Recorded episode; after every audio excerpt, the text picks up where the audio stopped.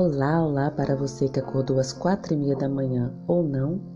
Hoje é segunda-feira, dia 17 de agosto de 2020.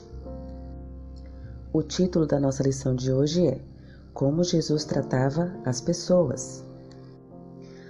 O objetivo de Jesus era extrair o melhor das pessoas. Mesmo quando as circunstâncias eram excepcionalmente desafiadoras, ele respondia com a graça salvadora.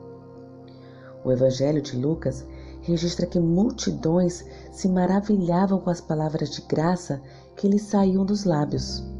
Lucas, capítulo 4, versículo 22. E o Evangelho de João acrescenta que a graça e a verdade vieram por meio de Jesus Cristo. Jó, capítulo 1, versículo 17. A abordagem de Cristo para com as pessoas era irresistível. Suas palavras graciosas tocavam o coração delas de maneira que elas respondiam positivamente. Mãos à Bíblia. Leia Mateus capítulo 8, versículos 5 a 10 e Marcos capítulo 12, versículo 34 e responda: Quais palavras de esperança Jesus falou a duas pessoas improváveis, um centurião romano e um escriba judeu? A declaração de Jesus a um oficial militar romano foi revolucionária. Pense em como aquele oficial de carreira do exército deve ter se sentido quando Jesus afirmou que não havia encontrado tamanha fé nem mesmo em Israel. Considere os pensamentos do escriba judeu quando Jesus lhe disse: Não estás longe do reino de Deus. Jesus tinha a capacidade de realçar o melhor das pessoas.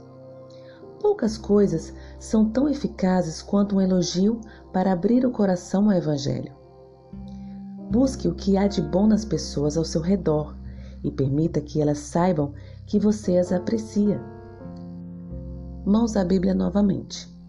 Compare Isaías, capítulo 42, versículo 3, Colossenses, capítulo 4, versículos 5 e 6 e Efésios, capítulo 4, versículo 15. E responda: Quais princípios vitais esses textos revelam sobre compartilhar a fé e sobre relacionamentos?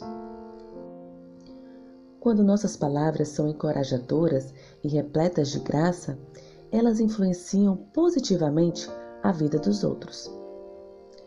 Portanto, as palavras proféticas de Isaías revelam que Jesus não esmagaria o caniço rachado nem apagaria o pavio fumegante.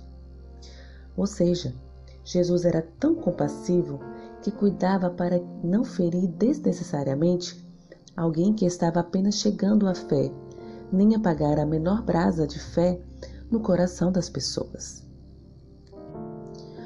Você está usando palavras encorajadoras e repletas de graça para com os outros? Que tudo o que saia da sua boca seja para abençoar a vida de outros. Que o Senhor te capacite e te abençoe. Um bom dia.